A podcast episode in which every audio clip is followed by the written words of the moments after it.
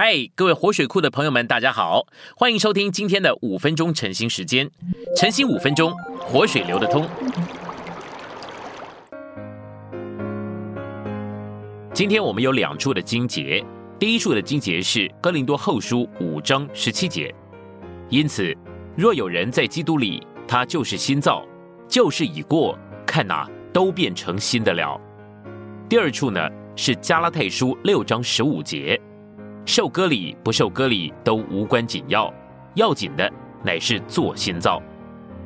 我们来到信息选读，在旧约里，神同着人，并在人中间行动，但他从未在人里面行动，乃是到了新约的时代，神才来到地上，在人里面行动。在新约时代，神行动的第一步乃是进到人的里面，神取了确定的步骤进到人里。这为他在整个的新约时代，在人里的行动立下了根基。神进到了童女的腹中，并且留在那里九个月之久，为了要从那个童女而生。当新约的时代来临的时候，神的做法就完全改变了。在旧约里面，他一直是同着人，并且在人中间做工，却是在人的外面做工。新约跟旧约的不同，乃在于一个事实，就是神进到了人里面，神从人而生。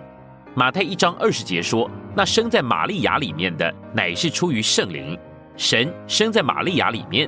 有一天，神带着他的神性从永远里面出来，进到一个童女的里面，生在他的腹中。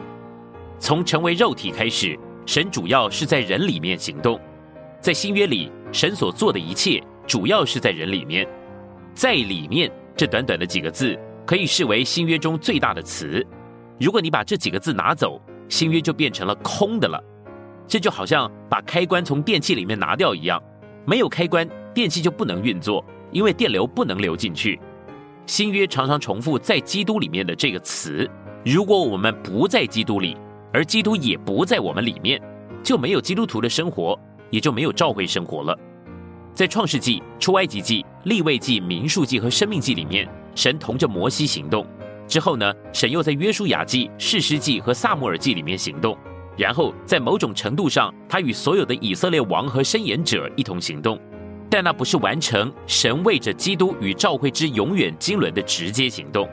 神同着人，并且在人的中间行动，乃是他在旧造里面间接的行动，为着在他新造里面他永远经纶的直接行动做准备。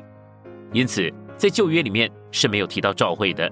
召会是隐藏的奥秘，旧约从来没有直接的说到神永远的经纶，神在新约里面的经纶绝对是独一的，在旧约里面你看不见神为着他永远经纶的直接行动，神间接做了许多的准备，好使他有一日能来直接的做工。神创造了人，要人接受他做生命，使人彰显他，并且被变化成为宝贵的材料，为着他的建造，而且。得以被建造成为他的配偶，与他相配。神从亚当的身上取了一条肋骨，建造成一个女人，与亚当相配，做他的配偶。这是一个预表，显示神在基督里如何是一个丈夫，需要一个配偶与他相配。因此，在这个预表的应验里面，有东西从基督神圣的生命里面出来了，而成为召会，就是基督的心腹与他相配。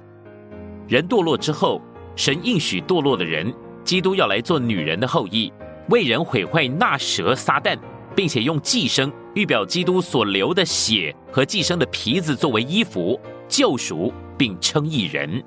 这些是神与我们之关系的一部分。